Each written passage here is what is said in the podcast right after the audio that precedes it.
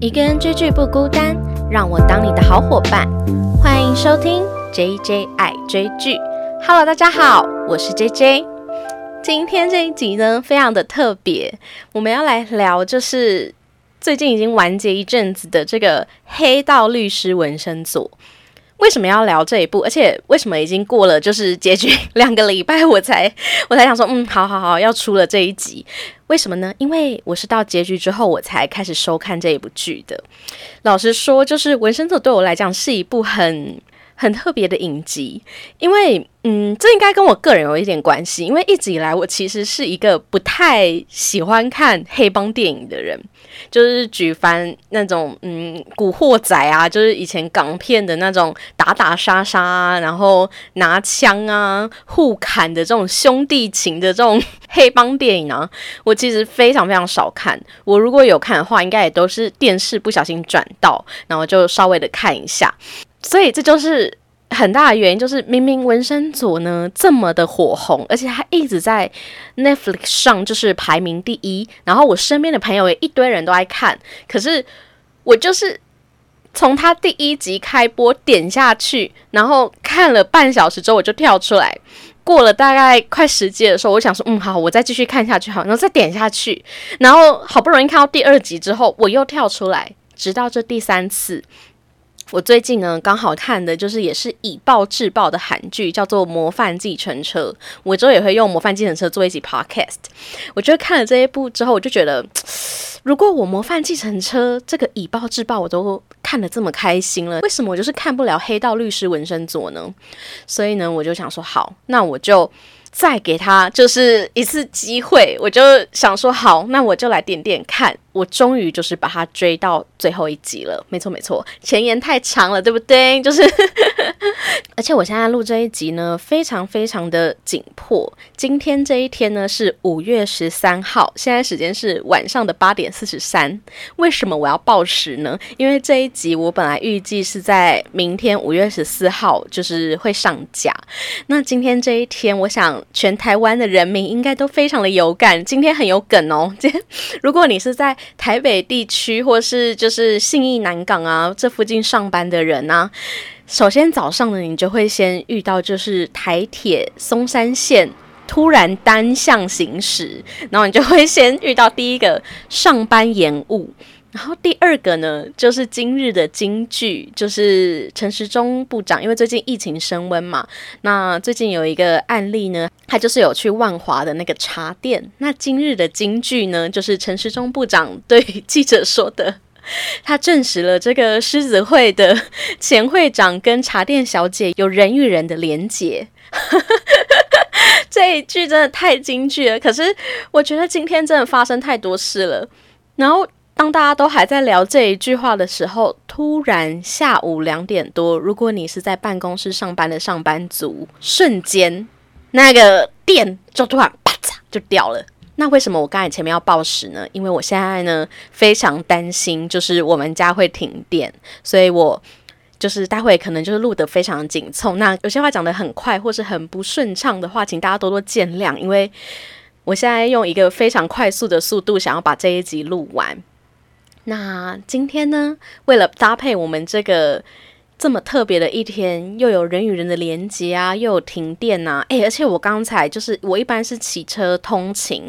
然后我第一次在台北市的街头没有路灯跟红绿灯的骑车，诶，我真的快被吓歪了，就是整个马路大家就是。开车跟骑车都非常的缓慢，然后就开始慢慢的行驶，慢慢的行驶这样子，然后大家就是骑一骑，你的灯突然就照到，哎，旁边怎么有一个人这样？因为非常的暗，超像世界末日的。然后我今天就在想说，好。因为我其实昨天本来应该要录这集，可是我就是身体状态没有很好，我就想好算了，我就拼今天录，今天上架。没想到今天这么精彩，于是乎我就完全改掉我本来想讲的东西。我决定今天就要来配合今天的时事，我们来聊纹身左之中，就是人与人的连接。不止人与人的连接，还有危机处理能力。好，没错。第一个呢，我们要来聊什么人与人的连接呢？诶，我先来简介一下《纹身组》的剧情，好，以防有人跟我一样，就是到现在这么红的剧完结这么久还没看，对。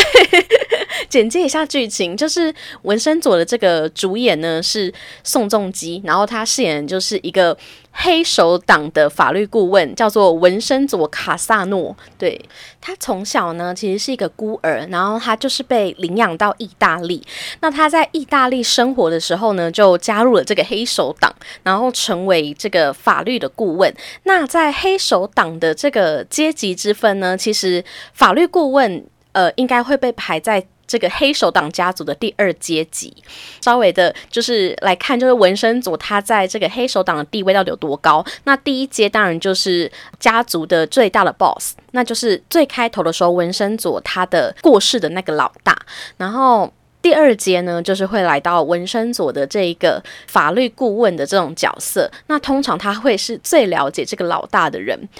然后，同时就是会像老大的左右手一样子的存在。那第三阶呢，就会是一直追杀纹身族的那个保罗。等于是他的儿子的这个阶级是第三阶，所以其实文森佐他在他意大利黑手党家族本身就是一个非常的有地位，所以影集第一开头的时候，保罗就是非常的想要除掉文森佐。那文森佐本身他也是非常不能够认同保罗，他后来就是威胁了他嘛。其实像文森佐这样子对待保罗的行为啊，已经是有一点背叛黑手党家族的意味，所以他后来才会。逃，其实等于是有点逃回韩国的样子。他就知道自己其实已经在意大利是难以生存的状态，所以他也刚好因为就是他有一个韩国的这个商业伙伴叫做曹英云，就是曹会长。他的这个请求呢，他就回到了韩国。那他回来韩国的目的呢，就是因为他跟曹会长当初帮一个中国的黑帮老大藏匿金条在景家大厦的这个密室。然后这个中国老大呢，居然在一年前就是意外身亡。景家大厦也面临着被。就是一个叫做巴别集团的公司收购，面临着这个金条即将被消失的这个风险，所以文森佐就是赶快回来韩国处理这件事情。那在处理景家大厦的这个纠纷之中呢，他就认识了我们的女主角，叫做洪车英，她是由全汝彬所饰演的。洪车英的爸爸呢，就是在景家大厦里面的这个稻草律师事务所。担任公社律师的这个洪有灿，那洪有灿其实在前几集他就已经就是被领便当了。不过他其实是这个剧里非常关键的一个人物，因为他让纹身组这样子一个以恶为生的人，第一次感受到。原来律师也有像洪有灿这样子，单纯的为了就是受害者付出，靠着自己的热情，就是一路的往前冲，想要为受害者讨回公道的这样子的存在。可是尽管他这么富有正义心。可是他却被就是恶人杀死，那这个也点燃了这个纹身佐的怒火。这也是为什么他就是原本是想要抢回自己的金条，却在后来去帮助这个景家大厦的住户去重新找回他们的居住权。对，所以这个故事主线其实蛮简单的，就是纹身佐啊跟红车英他们联手，然后以邪恶去对抗另一个邪恶，另一个邪恶就是想要打击他们的这个巴别集团。那巴别集团的主要成员呢，由我们非常帅气的玉泽演所饰演的这个张汉硕会长。那为什么我这么喜欢玉泽演呢？就是前面还帮他加非常帅气，就是因为我觉得他在里面的表现超级像我在《一日三餐》，就是《一日三餐》前两季是他跟李瑞镇一起主演的，他在里面就叫玉傻子，然后他的就是行为啊都非常的无厘头，你就在。黑道律师纹身佐就看到他真的超级，虽然他很邪恶，做尽各种坏事，可是你又没办法讨厌他哦。就是他非常的好笑，就是他有很多很疯狂的演出，例如他就是打爆人的时候，他是一个就是。非常华丽的转身啊，或是他第一次揭露他自己身份的时候，是用一个非常荒唐的揭露他自己原来才是真正的会长。他的同党党羽呢，还有就是有向律师事务所的这个崔明熙跟韩胜赫。那这个故事呢，其实老实说，为什么我一直迟迟没办法看下去呢？就是因为我在看韩剧的时候。比较常看就是呃剧情线比较多的。那这一部剧其实老实讲，它有一点像是这个主线任务，就是文森佐要去打这个张翰硕，但是他们中间一直冒出各式各样的支线任务，就是。你会觉得，哎，他怎么还不赶快把他杀死？明明他们两个都彼此有机会赶快把对方弄死，可还不弄死，你就觉得啊，看得好气这样。那终于在最后一集的时候就实现这件事情。那我们回来聊，就是我今天要聊的就是《黑道律师文森佐》这部剧里面，就是人与人之间的连结。那第一个呢，就是要聊纹身组跟巴别集团。那巴别呢，呃，其实我没有到真的很懂圣经，不过我稍微的阐述一下巴别的意思。巴别呢，它有一点像是人类骄傲、自以为是，就是不可一世的这种象征。为什么呢？就是当初传说，就是人类当年我们的语言是全部都互通的，然后人类想要建造一个塔，然后去。通往就是上帝，然后上帝得知这件事情之后，就是非常的生气，因为他觉得当人类都说同一个语言的时候，只能传递一样的消息，这样等于是一个权力的集结。那一怒之下，他就是把人类全部四散，然后让他们的语言全部都不相通。那当初人类想要建造的那个塔，就叫做巴别塔，所以它其实有一点像是权力的集结的这个象征，然后是人向往变成神的这种思想。所以，呃，如果我这前面有讲错的话，欢迎纠正我，因为我完全也不是基督徒或什么的，所以我没有很了解，我这就是查来的。这样，如果有误的话，都欢迎纠正。那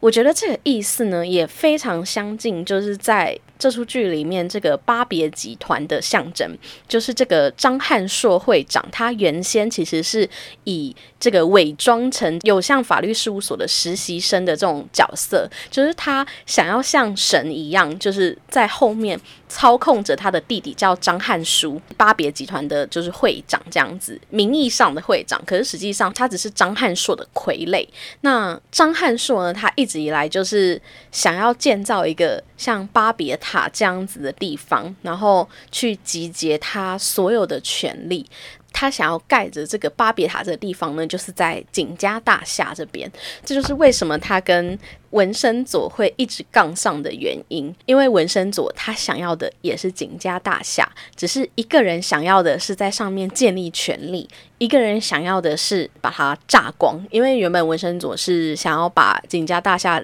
的人全部驱离之后，去炸掉这个建筑物，然后拿取他属于他的金条。对，所以。其实文森佐跟巴别集团的关系呢，就是两种，人家说是以暴制暴啦，没错，他们两个都是属于邪恶的象征。这也是这部剧就是好看的地方，你就会发现，其实这部剧所有我们原先认为正义的象征，全部都存有一滴恶。例如，我们本来。以为的检察官系统，那检察官系统的 S 就是那个崔明熙，他竟然跑来这个 Papi 集团投靠二的阵营，然后剧中就是有一个正检察官，本来是投靠就是文森佐这边的，可是他在最后一刻居然倒戈了，为什么？因为他想要的是权力，所以你在这部剧里面非常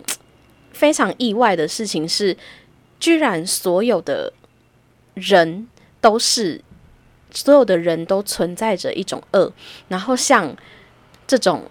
然后像洪有灿律师这一种绝对的善、绝对正向的这一种人呢，反而却被恶给杀死。那。其实，老实说，如果我们会觉得《黑道律师纹身佐》好看的话，其实是一件有点悲伤的事情。就是为什么这个世界，我们必须要出现像纹身佐这样子的恶徒，我们才可以去抵挡这个世界的恶呢？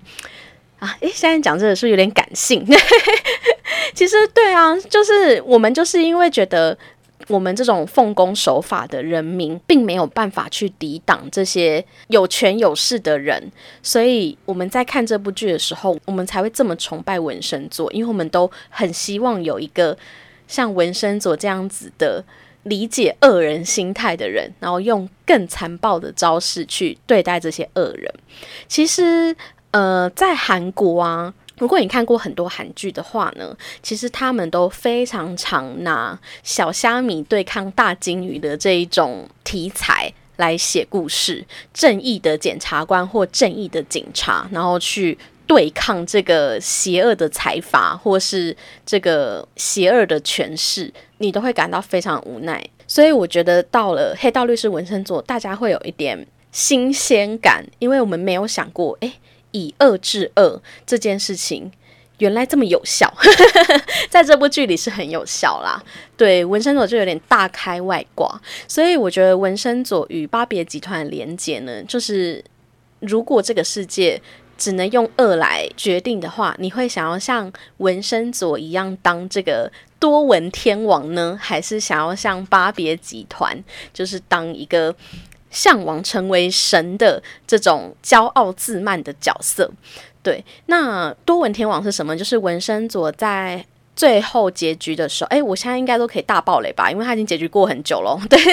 就如果没没怕爆雷的话，就可以赶快的，就是呃左转，先去看完再来听吼。对，就是在剧情的后半段的时候，纹身佐明白自己大概永远不可能成为一个。正义的人，他还是会就是活在这个邪恶的里头。那他就问这个景家大厦这种佛教师傅说：“诶，他要怎么办？”那佛教师傅给他提点，就是佛教里啊有四大天王，多闻天王呢总是率领着夜叉与罗刹这些恶鬼一起守护佛道和众生。他告诉他说：“你造的业太多了，即便要修道，也难以成佛。”但是你可以带领夜叉还有罗刹为了众生而战。那这一句话，其实我真的觉得这就是非常完美的描述了这个纹身佐这个角色。你可以是邪恶的，但你也可以运用你的邪恶去造福更多的人。听起来有点矛盾，可是在这部剧里，你就是完美的看到纹身佐体现了这件事情。那他带领的人是谁呢？那第一个一定要提到的就是这个红车音啦，我觉得他跟这个女主角的关系我真的非常喜欢，我超级喜欢这一出剧的爱情线。一个是你根本不会想要看到宋仲基跟别人谈恋爱，没有那个少女的这个少女的想法没有啦。为什么我喜欢这个爱情线呢？是因为我觉得他跟红车音的这个相处啊，非常的很像黑帮电影的出现的那种兄弟情，还不是就是还不是这种黑道老大跟大哥的女人这种关系哦，他们两个的关系。非常的平等，而且他们都有共同的目标。那他们两个会斗在一起呢，就是因为这个洪有灿律师，洪有灿律师的女儿就是这个洪车英。那原先他们其实是对立的关系，因为洪车英他是一个该怎么讲唯利是图嘛，就是他非常明白这个世间的险恶。那他原先是在有相律师事务所担任王牌律师的这种角色了。他本来是跟他爸爸。在打这个景家大厦的这个诉讼，然后是处于对立的关系。可是因为洪有灿律师后来因为这个案子被别人杀害之后，他就重新整理自己，然后来到爸爸的这个稻草律师事务所，重新帮爸爸经营这个法律事务所，然后转而跟这个巴别集团对抗。所以洪春英的目标呢是帮爸爸复仇。所以他跟文生组的目标就是一致的。然后我觉得他们的感情，我非常喜欢的是他们之间呢，其实隐隐隐约约你会感觉到有一些暧昧的情愫在流动。可是他们彼此都非常明白，就是他们如果要在一起的话，是很难有结果的。一个是他办完这件事情之后，他就必须离开韩国，因为他其实还是一个黑手党身份是。不可能有机会可以长居在韩国的。那除此之外呢？他们很明白彼此就是两个不同世界的人。我非常喜欢他们的爱情线，就是因为他们非常清楚自己的目标是什么。他们并没有为了这个小情小爱啊而打乱这个原本的计划。所以你会看到他们两个人就等于有点像是彼此的左右手。去扶持对方，然后完成这个打倒巴别集团的过程。所以我觉得文生佐跟红车英的关系啊，就是非常的相辅相成啦。彼此也去。弥补了对方不足的那一块，像纹身组，他一直以来都是一个黑道的身份啊，所以他其实非常的冷血，他行事的时候其实都不会被自己的情绪所影响。可是他跟红车英在一起联手之后，红车英给他的第一个条件就是叫他不要杀人。他不想要用杀人的手段去完成这件事情。其实纹身组也都在前半段的时候，就是有尽量的遵守啊。当然后面就开始就是打打杀杀了嘛。但是呢，洪承英的这个举动也让他去思索：诶，是否有可以不那么残忍的做法？那他弥补洪承英的地方，当然就是他的冷血了。因为洪承英他虽然已经明白这个世间的险恶，可是。他对于复仇这一块，他还是是一般的人类嘛，所以他可能还是会常常会心软。纹身组在这个时候都会帮他在后面补刀这样子，所以这个剧情发展到后面呢，你会觉得他们两个人就是突然的这个拥吻啊，什么都没有太奇怪，因为他们彼此都。证明了，就是在这段这个任务中，他们都是彼此最完美的另一半。然后不得不说，我觉得这部剧的吻戏都非常的好看。这部剧的吻戏，第一个是发生在就他们一起假扮这个画廊的去逛画廊的情侣嘛，然后求婚的时候就是必须接吻这样子。然后还有最后的这个结局的时候，他们在也是在画廊重新相遇的时候，又来了一个恶徒式的亲吻。因为我觉得他们的亲吻都完全不马虎，完全没有在走这个浪漫偶像剧的部分。就是女方吻上去之后，是整个手啊，整缠绕，然后然后宋仲基也是整个抱紧紧，我就觉得哦天啊！这个吻就是成人式的吻，没错没错，这个吻戏看得很赞。对，那他们两个关系就是他们人与人的连接呢？前面提到的就是彼此最完美的这个复仇搭档。第三个呢，就是纹身佐跟景家大厦的关系喽。就 景家大厦的成员真的很可爱，他们各自都深藏不露。就除了最先的这个情报局成员呐，小安，还有后面中间这个突然冒出来说他是建造金库的骇客的钢琴老师，还有自告奋勇要开始帮助他们这个复仇计划的，就是摔跤选手啊，有还有举重选手啊，就比就一个比一个耐打这样子，所以景家大厦成员呢就非常可爱。那但是呢，其实景家大厦的这个关系啊。其实也是一个蛮严重的社会议题吧。锦江大厦它其实有一点类似这种，有点像台湾这种，你知道都更案的感觉，就是有权有势的人想要他这一块土地，然后做他自己想要做的事情，那他就可以靠着自己的权势。然后随意的叫人就是搬迁，然后用各种非法的手段就是赶原先的住户离开。所以其实我觉得景家大厦大家在看的时候可能觉得非常好笑，可是它同时也反映着这个。社会的基层啊，会有一块的人是在遭受这些权势的压迫下，他们是没有办法发声的，然后甚至是没有管道去帮他们申诉，除非出现像文森佐这样子勇于跟恶势力对抗的恶棍。你知道我在这部剧想要讲，就是到底要讲谁是恶都很难讲，因为两方都是恶人这样子，只是看谁最恶。所以其实文生佐跟景家大厦的关系，他们从原先的好像是文生佐在救助他们，到后来是他们成为文生佐的。最强后盾，所以我觉得这出剧啊，它好看的地方在于，就是他们真的很有黑帮电影的那种人情味哦。而且文森佐非常擅长的就是把敌人变成我的朋友，所以你就看到文森佐的阵营，第一开始的时候就是原本是巴别集团的那个讨债公司啊，到后面就是因为被巴别集团背弃嘛，那他来到这个景家大厦当住户之后，他就变成文森佐。阵营的人了，就你就发现尾生佐其实他的强大是，他可以吸引非常多的敌人投靠他之后还喜欢他这样子，对，所以他跟几家大厦之间关系呢，就是最好的战友，对，然后刚才也要提到，就是今天诶停电嘛，现在我到现在还录的还算顺利，所以呢后面呢我们就要来聊，就是今天不知道大家停电，大家在上班的时候过得好不好？我们自己呢其实是有时候就我们是有一点乱了套，因为我们一般上门就是用电脑嘛，所以当没有电脑的时候，你真的会。一瞬间会不知道该怎么做事，然后我回刚才也提到，是我回来的时候，就是没有了路灯跟红绿灯的时候，我们要如何的在这个暗夜中行走？所以我觉得我在纹身组看到了，就是他们危机处理的能力都非常厉害。那第一个让我非常印象深刻的危机处理就是。第三集还第二集的时候，就是纹身所办的那个意大利社交派对。对，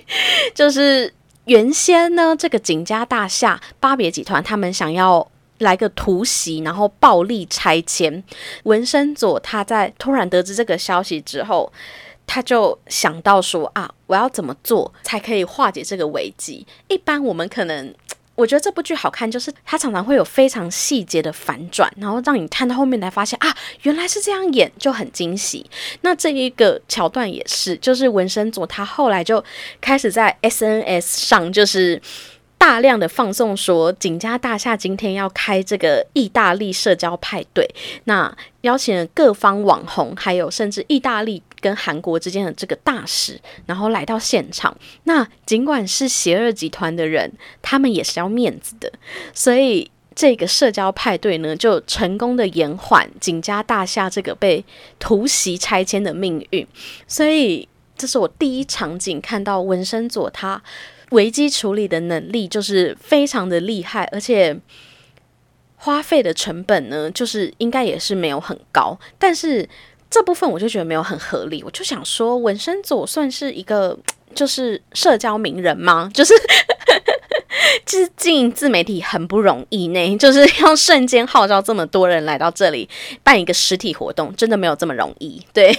不过这是题外话啦。不过我觉得当下所有的观众应该都跟这个女主角就是赶到现场，看到这个风度翩翩，然后非常帅气的纹身组拿着一个红酒杯。看着他的这一刻，我想大家都心动了。怎么会有这么帅气又聪明的男子呢？那另外一场呢，就是非常精彩的这个法院的攻防战，就是。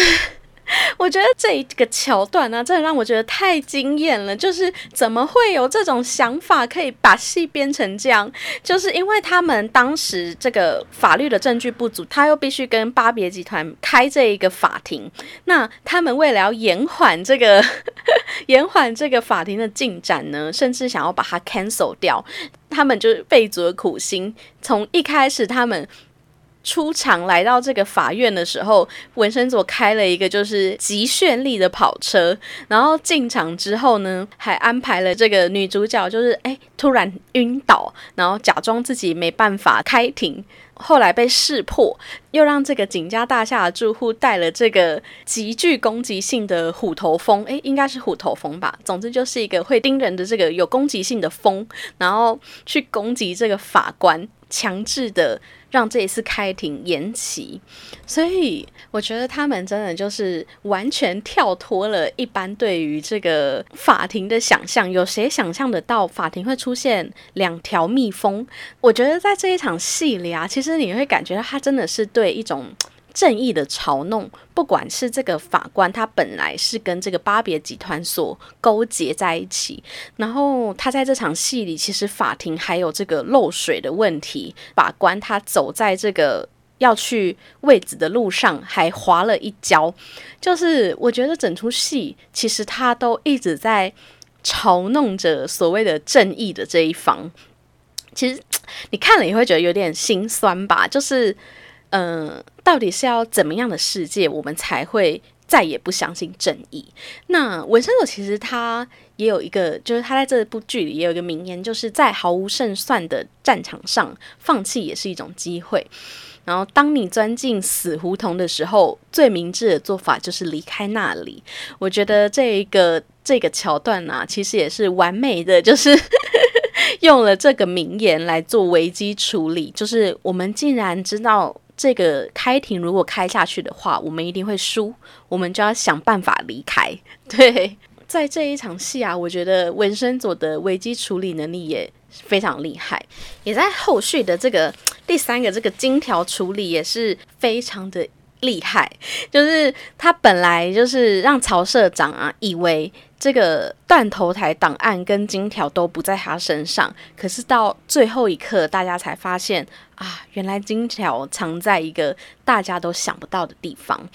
对，那其实这整部剧啊，你都可以感觉到文生佐的危机处理能力真的非常的快速，而且有效。最后，我们就来聊一下，大家觉得这个结局是烂尾吗？其实老实说，除了让张翰书就是。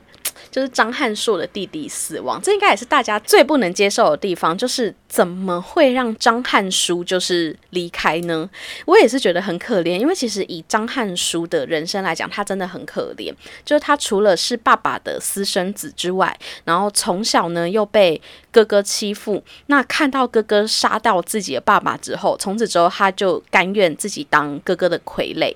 直到他遇到了文生佐，他知道所谓的恶人之中也有会收拾垃圾的人，他不是只是单纯的邪恶而已。他才第一次遇到人生中所谓的哥哥，所以他在后面呢。我本来一直在想说，他会不会真的后面想要背叛文生佐，可是没有想到文生佐就依靠他的魅力收服了另一个敌人，就是张汉书。他在最后甚至是。非常感性的，就是想要叫文生佐一声哥哥，对，所以你看，在最后的时候，张翰书居然会死掉这件事情，而且那一整段桥段看到的时候，我真的是笑出来，我真心觉得。难怪大家会对结局会觉得啊有一点不能接受，就是文生佐他前面都是一个心思这么缜密的人，然后也讲到他这么会危机处理，他怎么可能鲁莽的去找这个张翰硕去救红车英跟张翰书？他。他正常来讲，他都是一个有计划的人啊，他怎么可能做这件事情？不过那出戏就是这样安排，然后也一定要安排一个，就是黑帮电影里面一定要出现，就是我可以为你挡死，对不对？所以红车英跟张汉书呢，两个人都为了纹身佐挡死。那第二个不合理的地方呢，就是张翰说他的子弹，他其实是因为子弹没有了，他才没有杀掉纹身佐，不然纹身佐非常有可能就是会在那一场戏就死掉。这样子，对，所以我完全可以理解为什么大家会觉得那一场戏其实是有一点不合情理，因为你前面真的把纹身组的人设设定的太聪明跟缜密了，那他会犯这样子的失误，其实是真的很不合理。但是呢，当然就必须要出现这么样强力的动力，才会让纹身组激起完全的斗志，去给他们狠狠的一击。那我非常喜欢纹身组在张翰说进牢里的时候对他说的，他在黑手党的名字呢叫做吃饱的猫，他不急于的吃下猎物，而是要把它残忍的凌虐到他最痛苦的时候，再让他死亡。所以这也。体现在他如何去收拾这三个恶人。一个呢，就是这个检察官出身的这崔明熙，他非常喜欢跳尊巴，然后他给他死亡的方式呢，就是把他的脚全部脚趾头弄伤之后，让他全身自焚，然后以一个跳舞，就是因为火焰烧伤身体而不得不站起来跳舞的姿态。跳着他最爱的润吧，然后离开人世。我觉得他这个死法，我真的觉得超级厉害耶。因为我以前非常喜欢看一个漫画叫《大逃杀》，它有被改编成电影，可是我觉得电影完全我完全不喜欢，就是他死的太没有感情了。那在《大逃杀》的漫画里面呢，他其实是把每一个人的死法都安排的非常的华丽，就是他死前他为什么这样死，然后他死的原因，然后他如何死。都安排的非常的有深度，那我觉得他在崔明英的这个死法真的是最适合他的死法。那韩胜赫呢？因为韩胜赫他一直以来都是一个就是一下子倒戈张翰硕，一下又倒戈张翰书的人，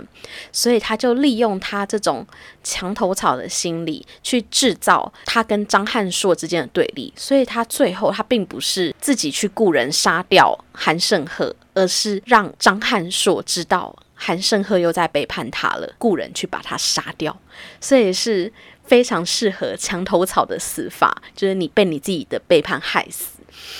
最后，这个张翰硕呢就更厉害了，他想要让他尝到最极致的痛苦，他就用黑手党的一个死法叫做赎罪之矛，就是把它固定在一个椅子上，然后前面放一个。呃，有点像电钻的，然后每五分钟，这个电钻就会向你的心脏更刺进一步，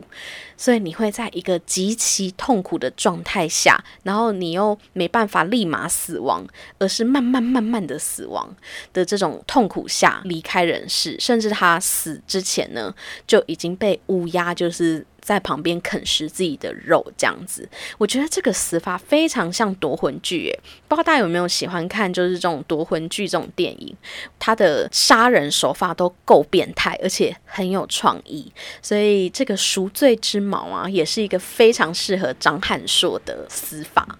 我个人其实对于这个结局，他们各自的死法，我是蛮喜欢的。那我也是跟大家一样觉得。张翰书死掉，我真有点难过，因为他真的很可怜，就是他好不容易好像开始可以拥有自己的人生的时候，就被哥哥杀死了。所以我觉得，的确对张翰书死亡这一块是有一点有一点悲伤的。最后呢，哦。其实我纹身左，我看到第九集的时候，我有发一个 IG 贴文，大家可以去我的 IG 搜寻 JJ 爱追剧看，就是他跟英萨吉的关系。就是我家最近就是也深受这个鸽子的侵扰，那。想要知道我我跟鸽子发生什么事的，欢迎去 IG 看，因为我完全可以体会纹身左前半段对于这个鸽子的恐惧，但是他后面呢，他那句话真的很可爱，就是英萨吉才不是那种坏鸽子，因为英萨吉后面是他的救命恩人这样子，但我还是非常害怕鸽子。如果想知道我跟鸽子发生什么事，欢迎去搜寻我的 Instagram JJ 爱追剧。那不知道大家对《纹身罗》这部剧的评价啊？你们最喜欢什么样的桥段？还是你喜欢什么样的结局？或是你单纯就是非常爱宋仲基？对，跟我一样。对，如果你呀，就是对这部剧有什么样的 feedback，都非常欢迎去搜寻我的 Instagram。J J 爱追剧，然后跟我分享，哎，你跟纹身左之间的连接是什么？听了这么多，我们 又点题，对，听了这么多纹身左与别人之间的连接，你跟纹身左的连接是什么呢？就非常欢迎分享给我。喜欢这集节目的话，也欢迎给我五星好评或是留言给我一些 feedback。非常感谢大家今天的收听哦，大家再见，拜拜。